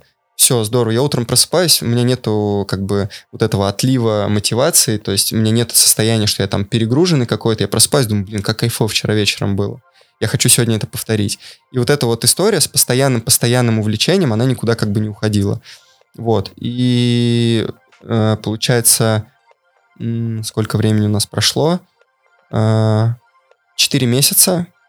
Да, четыре месяца, то есть первый, первый старт ноябрь, в декабре вот мы как бы полноценно начали работать, декабрь, январь, февраль, март, и в апреле вот предстоял первый старт на шоссе в Сочи. И для меня вот было наверное, как какой-то экзамен. То есть я прям вот ощутил себя каким-то школьником, которого просто трясет неимоверно, потому что я не понимаю, что от себя ожидать. С одной стороны, я видел всю работу, я понимал, что я ее выполнял, ну, практически от и до, там, с какими-то моментами, это тоже такой важный момент в работе между тренером и его подопечным, что план — это никогда не э, какая-то догма, то есть это не значит, что ты должен любыми усилиями, любыми средствами выполнить эту тренировку. Это всегда должна быть очень такая подвижная, гибкая структура. Если человек устал, если у него есть какие-то ощущения, которые не дают ему выполнить эту тренировку, меняй ее. Поменяв ее, вы сможете большего прогресса добиться, чем если просто вот сухо идти только по цифрам это я, я проходил через эту ошибку тоже, где мы вот чисто все только по цифрам, на ощущение было условно там пофиг, то есть там как бы это все на второй план выводилось, потому что э, была такая фраза, да что для тебя там бег на вот такой вот скорости, ну это ж фигня. Я такой, ну да, ну фигня, но мне хочется еще медленнее. Да это бесполезно, типа, ну что, это медленный бег, типа, что он тебе даст? А он очень много дает. И это, опять же, вот на, на собственном опыте, там, пройдя через какие-то ошибки, я понял, что нет, медленный бег это тоже очень-очень полезная история. Он очень нужен. Э, и не всегда для того, чтобы восстановиться, а иногда для того, чтобы не потерять заинтересованность в процессе. Потому что погоня за цифрами, она как раз э, очень быстро может выжечь весь запал. Ты прошел какой-то период, ты либо добился, не, до, не добился цели, которые ты ставил по результату, и все, а что дальше-то делать? Ставить новые цифры, поднимать планку выше, ну окей. Но ты понимаешь, что, блин, это опять вот там, не знаю, совмещать с работой, там, на интенсивные тренировки, что-то где-то ущемлять там свои интересы с семьей, там, жертвовать. Ну, то есть куча-куча факторов, которые имеют какой-то негативный окрас.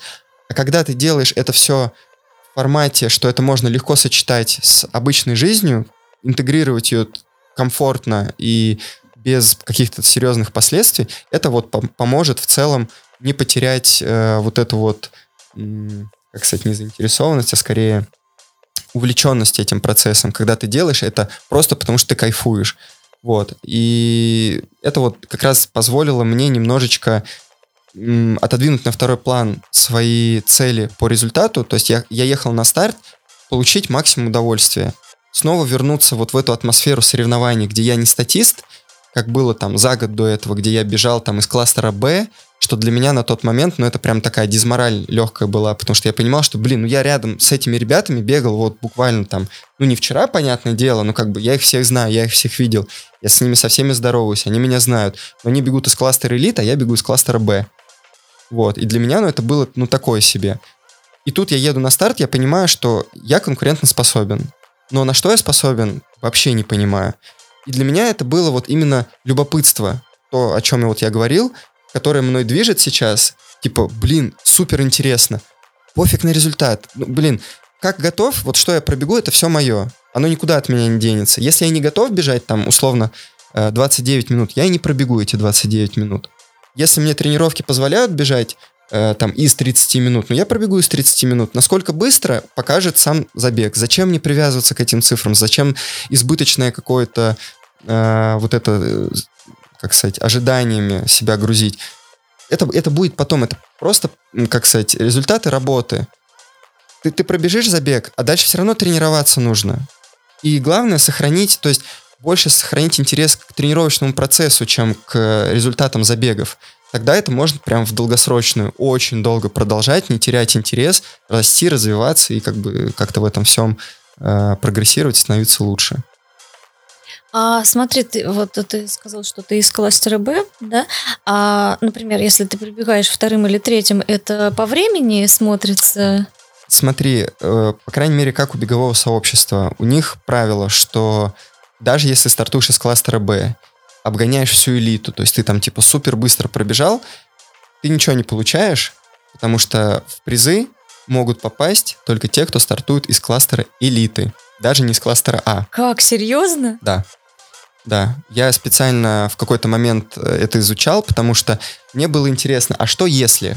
Ну, просто вот чисто теоретически. Я, допустим, попадаю в кластер А, стартую на минуту позже элиты, и каким-то чудесным образом накрываю эту элиту и попадаю, допустим, в тройку. Наградят меня или нет? Нет, не наградят.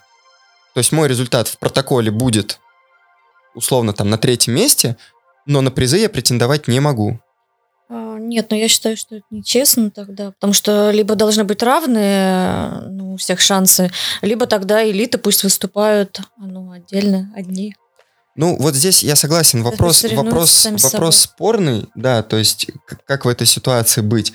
А, и видишь, у них есть некоторые старты, допустим, вот будет ночной забег в июле, там есть вот просто кластер А, и все, нет элиты. То есть вы стартуете все вместе. И здесь вот идет условно вот эта как бы честная борьба плечом к плечу от начала до конца. Никому не дают преимущество в минуту, ни, там элита не убегает раньше, вы бежите все вместе. Здесь как бы вот как раз все на равных условиях. И если не ошибаюсь, там как раз по гантайм определяется. То есть вот вы вместе стартанули, и по порядку, вот кто как прибежал, вот так и награждают вас. То есть если ты стартанул из кластера Б и показал результат быстрее победителя, вот, скорее всего, тебя не наградят просто потому, что, ну, это странно. Почему? Как, а где ты был вообще? Почему ты не заявил о себе? Почему ты... То есть, ну, там, опять же, у них есть своя система, как проверить этот результат. Я знаю, что Э, у меня была мысль, кстати, в прошлом году, когда я стартовал на московском марафоне, пролезть из кластера А в кластер элиты, я думаю, да пофиг даже, если меня дисквалифицируют, потому что там чипы, они тоже как бы настроены таким образом, что если ты стартуешь раньше, чем э, как бы этот чип запрограммирован, тебя автоматически дисквал приходит. Я думаю, да пофиг вообще. Зато я побегу с ребятами плечом к плечу и покажу результат. Для меня результат важнее был. Вот, но там волонтеры прям, прям сильно за этим следили, там вообще шансов даже не дали никаких.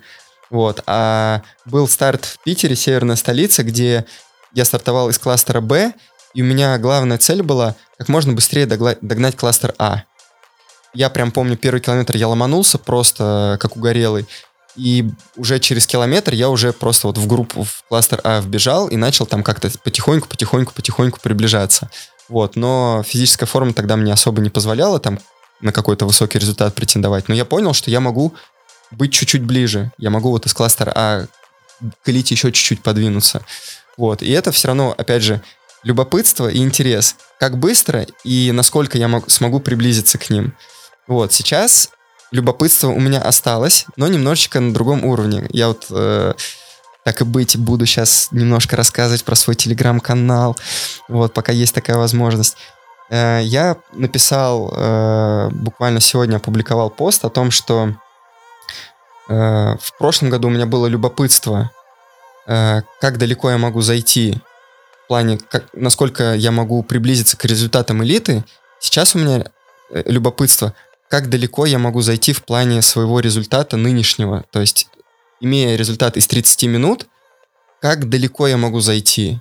Я не знаю своих границ. То есть для меня, у меня до этого был рекорд личный, он стоял с 2014 года э, на десятке. 30-39 у меня был личный рекорд. Э, в апреле я пробегаю 29-49 с откидываю, получается, сколько там, 50 секунд с личника. И я такой, да ну ладно. Типа, я что, так могу? Я такой, интересно, а, а на что я могу еще быть способен? То есть это только первый старт, а я уже так пробежал. Я такой думаю, блин, хочу еще, хочу еще. Вот это вот начинается э, не жадность спортивная, а именно любопытство, что хочется, хочется еще, хочется показать результат, хочется бегать, хочется вот в этом оставаться погруженным. И для меня сейчас э, история с тем, какой мне это приносит ну, доход мне по большому счету это сейчас не приносит, несмотря на то, что беговое сообщество есть призовые, и мне, я, в принципе, могу спокойно сказать, что вот сейчас в Питере, там, став вторым, у них там 50 тысяч за второе место. Но там нужно 60, в течение 60 дней они эти деньги переводят.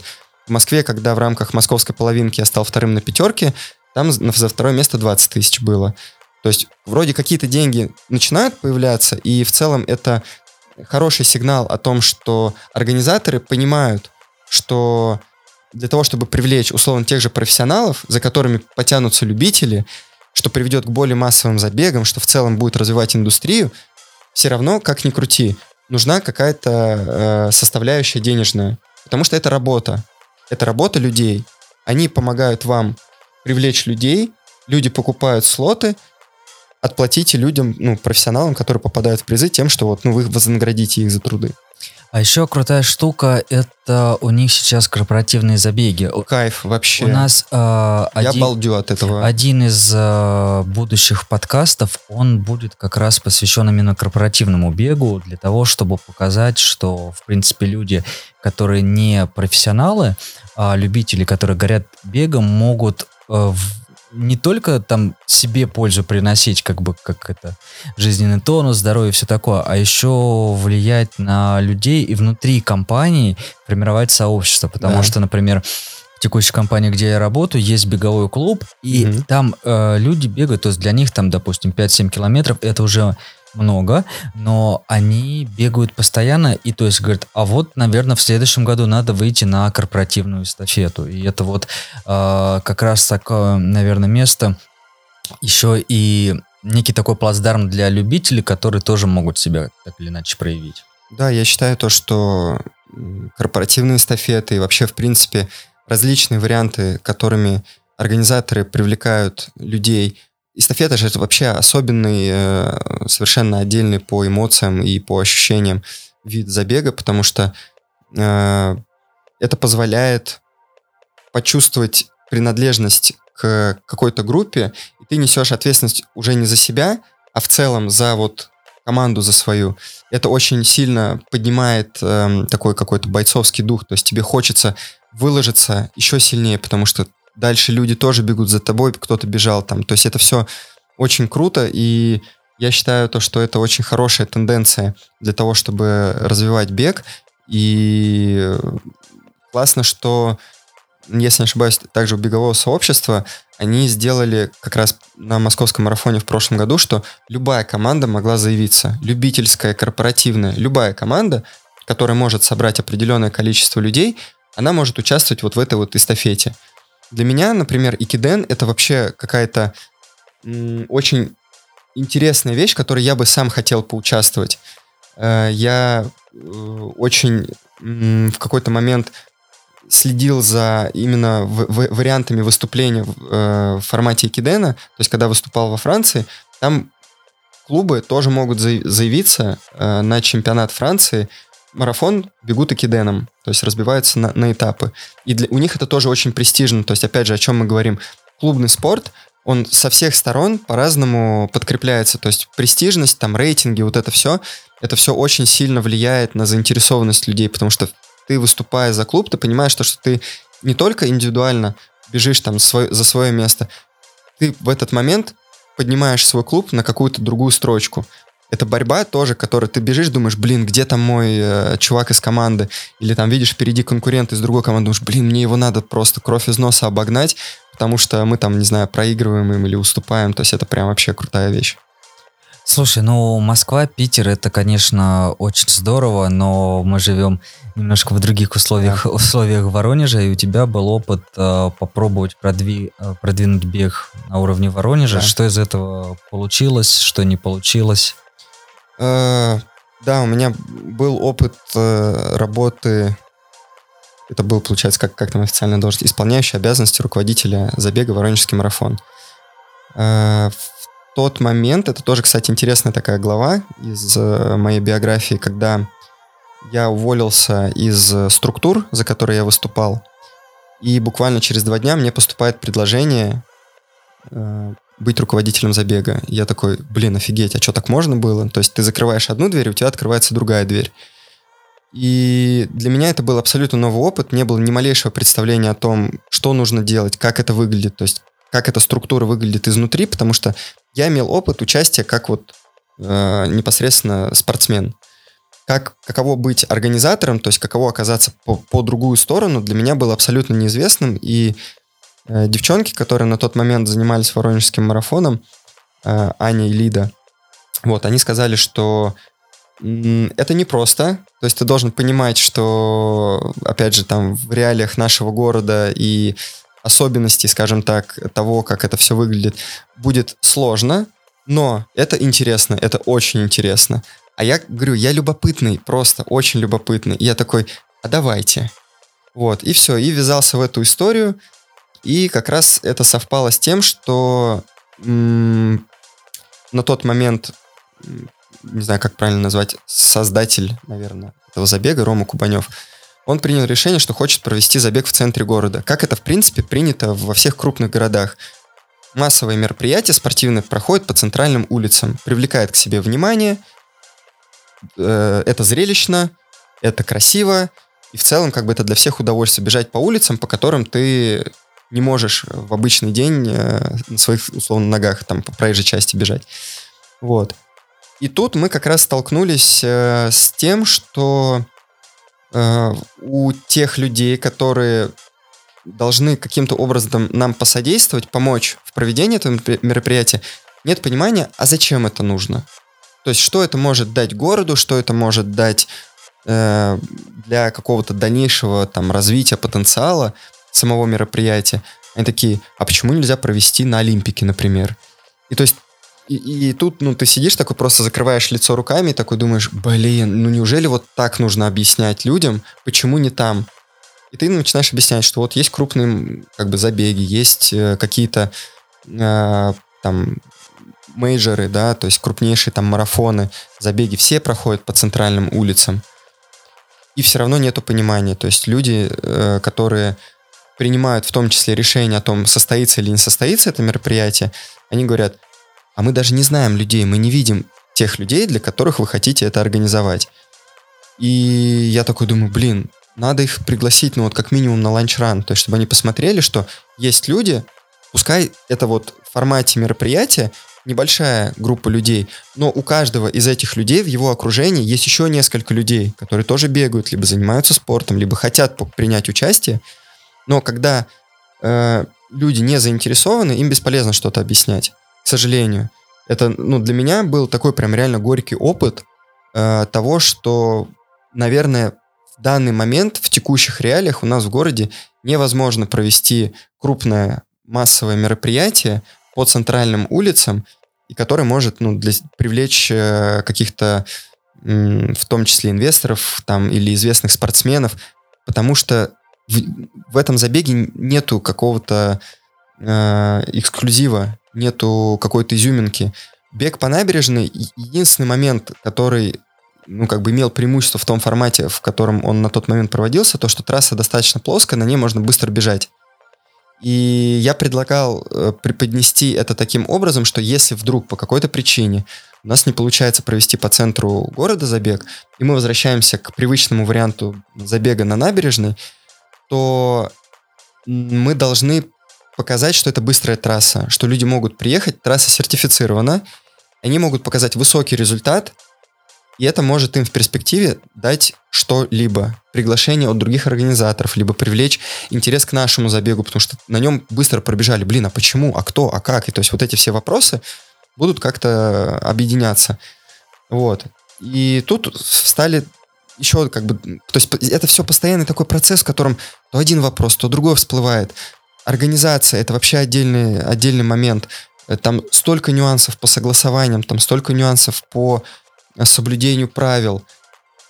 В какой-то момент кажется, что чтобы провести забег в городе, тебе нужно Блин, ну я не знаю, каким-то шаманом быть, наверное. Суперменом. Да, то есть ты должен быть везде, э, сразу закрывать все вопросы, со всеми общаться, заранее знать все нюансы, которые тебе скажут. То есть ты приходишь, говоришь, я сделал то-то, то-то. Тебе говорят, это, конечно, классно, но есть еще вот это. Ты такой, ладно, окей, пошел решать этот вопрос. Ты его решаешь, приходишь, тебе говорят, вы молодцы, проделали классную работу, но идите вот туда. И с ними еще решите другой вопрос. И это бесконечное количество. То есть без поддержки людей, э, которые способствуют в городе э, проведению каких-то таких мероприятий, очень сложно что-либо провести. Единственное мероприятие, которое, как мне показалось, в какой-то момент реально э, провести и сделать его классным, это кросс. Не трейл, а именно кросс. И я в какой-то момент даже думал, что вот получив опыт э, организ... ну, как бы условный опыт организации, то есть немножечко вот заглянув на структуру этого всего изнутри, попробовать провести кросс самостоятельно, своими силами. Вот. Эм, была мысль провести, опять же, чтобы это был, был не Олимпик. Я с огромным уважением и теплом отношусь к этому месту, но он забеган просто понимаем. до дыр. Вот. Мне классно там бегать. Я люблю убегать там в сторону Белой горы, бежать там лыжными разными трассами, тропами по лесу. Я получаю от этого большое удовольствие. Но в этом нету никакого интереса для тех, кто занимается бегом, потому что они все время там проводят, по большому счету. Бегают либо на набережной, когда это было возможно, да, до реконструкции, начала реконструкции, либо на Олимпике. Я хотел э, реализовать идею, связанную с тем, чтобы провести кросс в парке Динамо. Потому что центр города, вроде бы как, все еще центр города, но это парк, это лес, там не нужно пере, переграждать э, кучей там заборов э, трассу, достаточно там условно лентой разметки. Не нужно кучи э, охраны, ЧОПа, для того, чтобы охранять там входы, подходы и так далее. Там есть своя специфика в плане того, что так как это открытое пространство, то доступ там тоже с разных сторон может быть, со стороны там разных дорог, жилых секторов и так далее. Но для, согла- для согласования с властями это гораздо проще, более простой вариант. Но, как мы знаем, э, забег у нас не состоялся, в том числе потому, что был ковид. Было куча ограничений, которые менялись просто с такой скоростью, что мы не успевали их анонсировать. Вот. И я понял, что, опять же, ситуация настолько непредсказуемая, что браться сейчас за это, ну, это практически ну, обречено на провал. Ну, не, не получится просто сейчас этим заняться. И я эту идею как бы заморозил. То есть она у меня до сих пор на подкорке где-то сидит. Вот. Ее нужно достать но, как-то оттуда. Но ты не забывай, идея просто замечательная. Я, я очень надеюсь, что м, в какой-то момент у меня появится вот это вот э, желание, опять же, из любопытства попробовать это сделать именно в Воронеже. Потому что я понимаю, что любо, любая активность, связанная с бегом, она будет только на пользу. Э, когда Дима Тарасов приезжал в рамках э, организации Воронежского марафона, мы его как бы анонсировали как вот человека, посмотрите, вот пример, самый, одни из самых лучших забегов у них про- проводятся и как-то их опыт перенимать. Он много рассказывал про студенческий спорт, про то, что они сейчас там вот развивают э, вот этот кубок э, студенческий в несколько этапов. У них же там получается у них и шоссе, и кросс, и дорожка. Это то, о чем я тоже думал э, в моменте, когда я понял, что Воронежский марафон не получится провести. Я думаю, блин, а куда можно отправиться? Есть стадион. Может быть, провести любительские соревнования на стадионе? А как за заинтересовать людей? Почему им должно быть интересно пробежать на стадионе? Начинаешь думать вот по поводу как раз корпоративной истории, что, может быть, объединить людей в команду, может быть, чтобы это было командное какое-то состязание. Потом я предлагал, что, может быть, как раз сделать историю, чтобы это была серия стартов. Шоссе, дорожка и кросс. Чтобы это была сезонная такая история. Начинается там э, начало года, там, допустим, с шоссе, потом там в середине года, в теплое время года стадион, и осенью там, допустим, кросс. И все это объединено вот этой серией.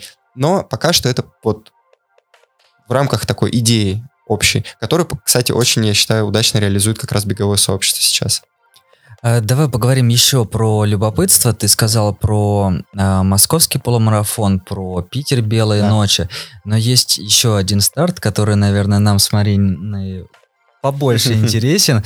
Э, что это было? Это было любопытство, захотелось пофестивалить, посмотреть на Никола Ленивец. Как ты туда вообще попал? Как ты на это решился? Это твой... И вообще, это твой первый трейл? Это мой первый трейл, да. А, в общем и целом, как я попал на этот фестиваль? Э, в прошлом году у меня там бежал ученик, и бежал он 100 километров. Знаем этого Да, все, все, все мы прекрасно знаем Диму, вот, и... Самый стильный бегун нашего города. Да, самый, самый э, узнаваемый, наверное, персонаж. Для меня эта работа по подготовке, его подготовке к 100 километрам, это тоже была большая авантюра и любопытство. То есть, что из этого может получиться?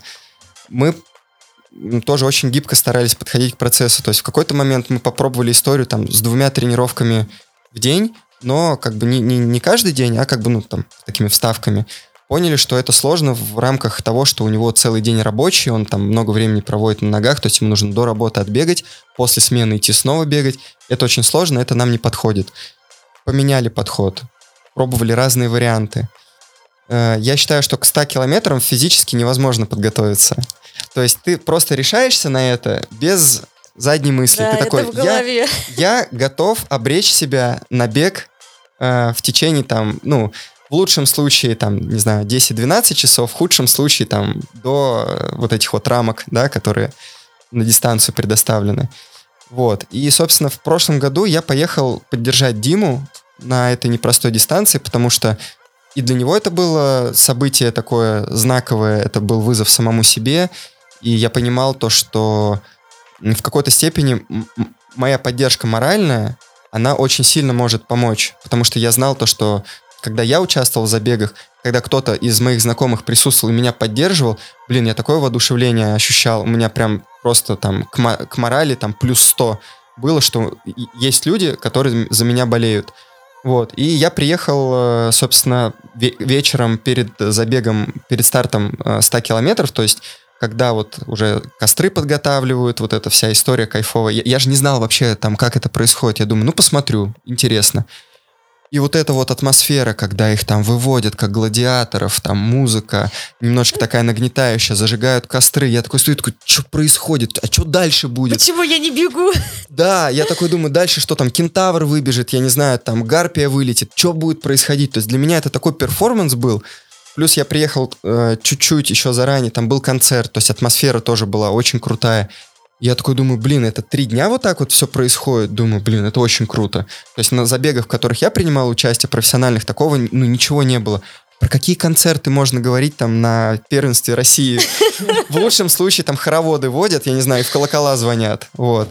А здесь такое, я думаю, блин, это очень круто. Я бы хотел принять в этом участие, быть причастным вот к этому событию, потому что это реально вот прям что-то знаковое такое я начал смотреть, как бы какие дистанции я потенциально могу для себя рассматривать.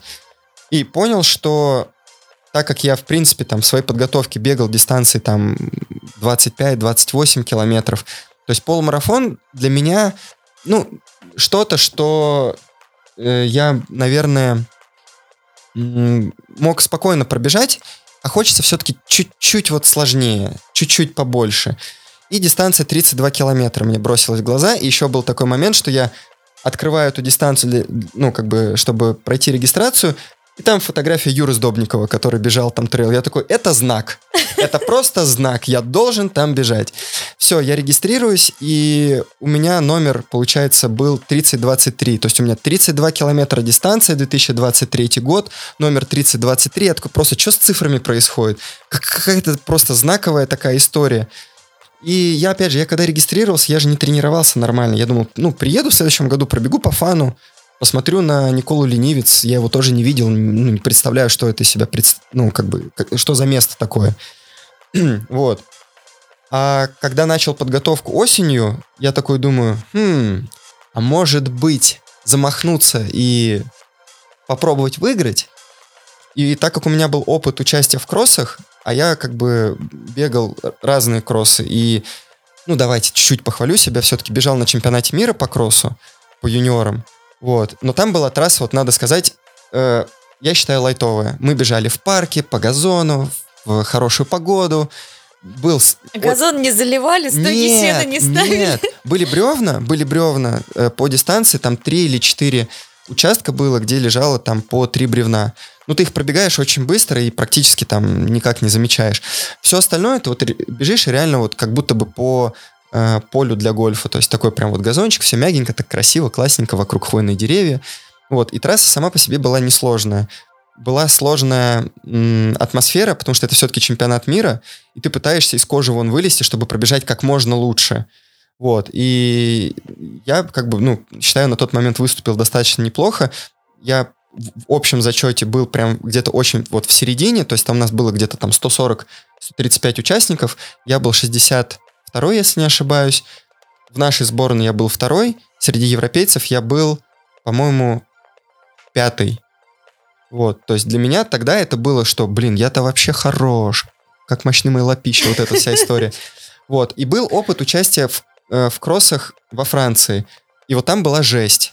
То есть я бежал на чемпионате Франции по кроссу, я бежал на предварительных этапах отбора на чемпионат Франции. То есть там тоже многоступенчатая система, региональные, зональные и чемпионат. Вот, у нас просто чемпионаты России по кроссу сразу происходит. То есть я никогда не отбирался на него специально, не бежал какие-то забеги. И во Франции это прям месиво. То есть перед тобой бежит э, куча забегов, каждый забег это там 100 плюс человек, трасса просто размазана в, в такую кашу, что ты бежишь и думаешь, я вообще вылезу оттуда или нет. И на одном из забегов, вот тоже, что, чтобы понимать, насколько там вот эта вся история вязкая, э, когда я занял третье место э, на полуфинале чемпионата Франции по кроссу, мы бежали, боролись за третье место, у нас была группа примерно из трех-четырех человек, и у паренька увяз шиповок в грязи, и он просто, ну, вылет, вылетел из него, то есть у него шиповок просто остался в грязи, и мы, он бежал почти целый круг, это там два с небольшим километра, в одном шиповке, а на другой ноге у него просто носок был. И я помню прям вот этот момент, когда мы бежим, я такой думаю, блин, борьба сейчас за третье место будет прям вообще ох и ах, нужно будет прям упираться мы пробегаем круг, и маленькая петля уже в сторону финиша. Я бегу и смотрю шиповок в грязи. Я поворачиваю голову, а рядом бежит паренек без шиповка. Я такой думаю, «Ну вот не хватало еще вот условно босоногому проиграть. Вот. И все. И, в общем, я там голова, руки, ноги в перемешку просто топил как мог, вот, и стал третьим. И я вот там, наверное, в полной мере познал, что такое кросс. То есть, что это реально сложно, что кросс все-таки это его можно бежать быстро. То есть у нас там была дистанция, если не ошибаюсь, что-то около 12 километров, и средний темп был, ох, ну не соврать вам, что-то типа 3.10, 3.12. Средний. средний темп на кроссе с рельефом, с грязищей, и вся трасса рельефная. То есть в одном месте там затяжной подъем, где-то метров 400 он пологий, но как бы затяжной. Потом там сбегаем куда-то вниз, потом резкий торчок там с уклоном, в который ты вползаешь просто там в три погибели согнувшись резкий разворот, сбегаешь с горы по месиву и опять в горку. И вот это вот вверх-вниз, вверх-вниз, вверх-вниз, вот эти качели, и вот темп был там плюс-минус где-то вот там 3.10, 3.12. Я нажрался там тогда просто вообще в усмерть. Я думал, блин, трейл, наверное, что-то же, что-то такое же жесткое. Хотя мне говорили, что дистанция 32 километра, она достаточно бегучая, то есть она достаточно плоская. Есть местами там какие-то подъемчики, там что-то где-то. Вот, но в целом нормально. Но, говорит, есть еще момент, что дистанция на самом деле больше, чем 32 километра, то есть сразу настраивайся на то, что там плюс 2, 2,5 километра тебе придется пробежать. Я такой, да, ну как там 32 уже, там плюс-минус уже без разницы. Вот. И все, и получается, ну, после забега в Сочи, когда я пробежал 29-49, вот, я понял, что, в принципе, на трейле я, наверное, могу все-таки быть конкурентоспособным, что мне физическая форма позволяет это сделать. Вот, и оказавшись там, когда мы уже стартанули, побежали, я бегу и понимаю, что ребята вообще никуда не торопятся. Я такой думаю, не, ну я понимаю, дистанция 32, спешить некуда, ну чтоб так не спеша. Ну то есть мы там бежали по ровной части, ну там чуть из 4 минут. Ну, то есть для меня в текущей форме, ну, это прям вот, ну, обычный кросс. То есть я вообще бежал там, типа, дышал носом. Я, не, ну, не, не пытаюсь сейчас как-то показаться каким-то там суперсильным, но у меня такая сейчас форма. Я реально в какой-то момент, я прям за, начал задавать вопрос, а что, вот так все время будет, всю дистанцию мы так будем бежать? Я поворачиваюсь, а мы уже там оторвались от группы и бежим там в четвером, прям лидерами. Я такой, ну ладно, давайте посмотрим. Я трассу не знаю, трек в часы не загружал. Не знаю, ну как бы мне говорили, что трасса хорошо промерена, что ты точно не потеряешься. То есть там все прям интуитивно понятно. Ну думаю, ну мало ли, ну фиг знает, что там будет впереди. Вот. И все, и мы начинаем бежать, бежим по лесу. Очень красиво, очень пейзажно. Прям атмосфера классная. А я очень люблю бегать по лесу. Для меня это прям вот отдушина. И я понимаю, что я чувствую себя вот в своей тарелке. Я бегу вот в, э, в тех условиях, в которых я прям получаю искренне... Я как дурак бежал почти все 32 километра с улыбкой. Я думаю, если кто-то видел со стороны, мне кажется, подумали, ну какой-то дурачок, наверное. Вот, а я бегу, мне так кайфово. Воздух свежий, солнце светит. Трасса такая, ну, действительно бегучая была до 23 километра. Вот. А, вот на 23-м километре начался как раз, я так понимаю, трейл. То есть там примерно 2 километра было по прям хорошей такой грязище, по лужам, то есть мы там прям реально продирались. Где-то местами я просто даже не рисковал то есть какие-то были участки, где я такой, да ладно уже, какая разница, просто там по лужам промолотил и побежал дальше. А где-то были участки, ты смотришь, уходит дорога в лес, она вся в луже в грязи, я такой, блин, а я вылезу вообще оттуда или нет? Такой, ну, я лучше аккуратненько, там, осторожненько, там что-то с краю где-то проползу, вот. И к 23-му километру мы уже вдвоем бежали с э, другим пареньком, он вторым стал, вот. И мы бежим, и я понимаю, что он вообще от меня не отстает. Я думаю, что мне надо сделать? В какой момент мне нужно ускориться, чтобы от него оторваться? Потому что, ну, не сказать, что меня это как-то напрягало, но было интересно. То есть, как, как эта дистанция вообще будет проходить. И после вот этого участка грязевого, когда мы снова вышли на более-менее такую уверенную почву, я побежал вот как мне захотелось. Просто вот как почувствовал, что я могу бежать. Я смотрю на часы, а там что-то типа там 3.10 темп. Я такой вспоминаю вот этот кросс во Франции, где мне было капец как тяжело, по, по месищу вот этому грязевому бежать. А здесь я бегу по лесу, по хвое, по 3.10, мне кайфово. Я понимаю, что все, я убегаю от него. Я на вот этой эйфории, на удовольствие, я так и как бы протрахтел э, до конца. И был вот этот момент, когда я понимал, что дистанция больше, чем 32 километра. Я пробегаю примерно там 29 наверное, километр, встречаю волонтера, он там подхлопывает, там подбадривает, такой, давай, давай, осталось пять с половиной километров. Я такой, чего?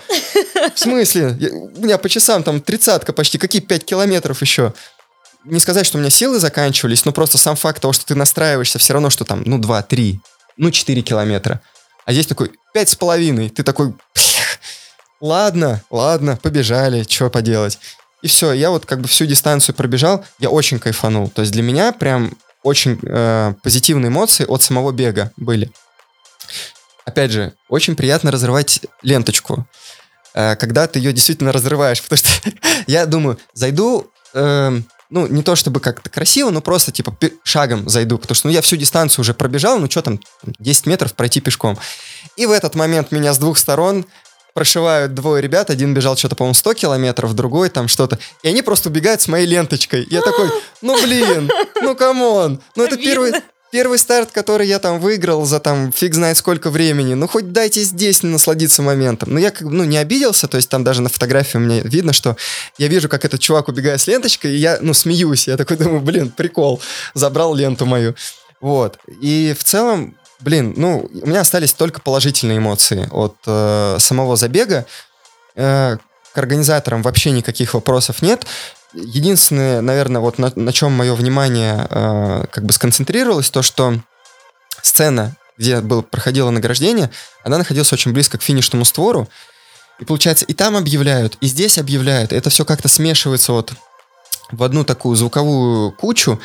И по большому счету всем без разницы на тех, кого награждают все смотрят, болеют за кого-то своих знакомых, кто сейчас находится на трассе, они стоят вот вдоль вот этого финишного коридора, вот этой поляны, кто-то уже сфинишировал там, отдыхает где-то, кто-то кушает, параллельно идет на другой сцене там какой-то диджей-сет, кто-то там отплясывает. И то есть, по большому счету, как бы само награждение это такой, ну, как бы необязательный, как будто бы момент был. Ну, на трейлах, наверное, всегда так. Ну, я не знаю просто, да, как, как на трейлах это происходит. То есть, я, я, я знаю, что вот, ну, как бы на шоссейных там стартах, на там дорожке, ну, как вот я с чем сталкивался, да, что это вот отдельная такая процессия, вот. И я не могу сказать, что на тех соревнованиях, на которых я участвовал до этого, где меня награждали, что там была прям многочисленная какая-то толпа.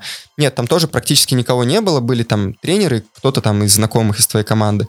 Но как будто бы это было, как сказать, э, само собой разумеющееся, потому что, ну, ты смотришь на профессиональный спорт и понимаешь, да там вообще мало людей. Ну, естественно, что никто не придет смотреть на награждение. А здесь тысячи людей, которые бегут, которые участвуют в этом мероприятии. Видел кучу людей, которые вечером накануне смотрели концерт, слушали музыку, и тут никого нету. И ты такой как-то, ну, как будто бы вроде как осадочек, а с другой стороны, ты такой думаешь, да какая разница? Главное, я удовольствие получил от самого процесса, мне понравилось, мне было классно вчера вечером на концерте, да, мне было классно на самом забеге, да, что мне еще нужно?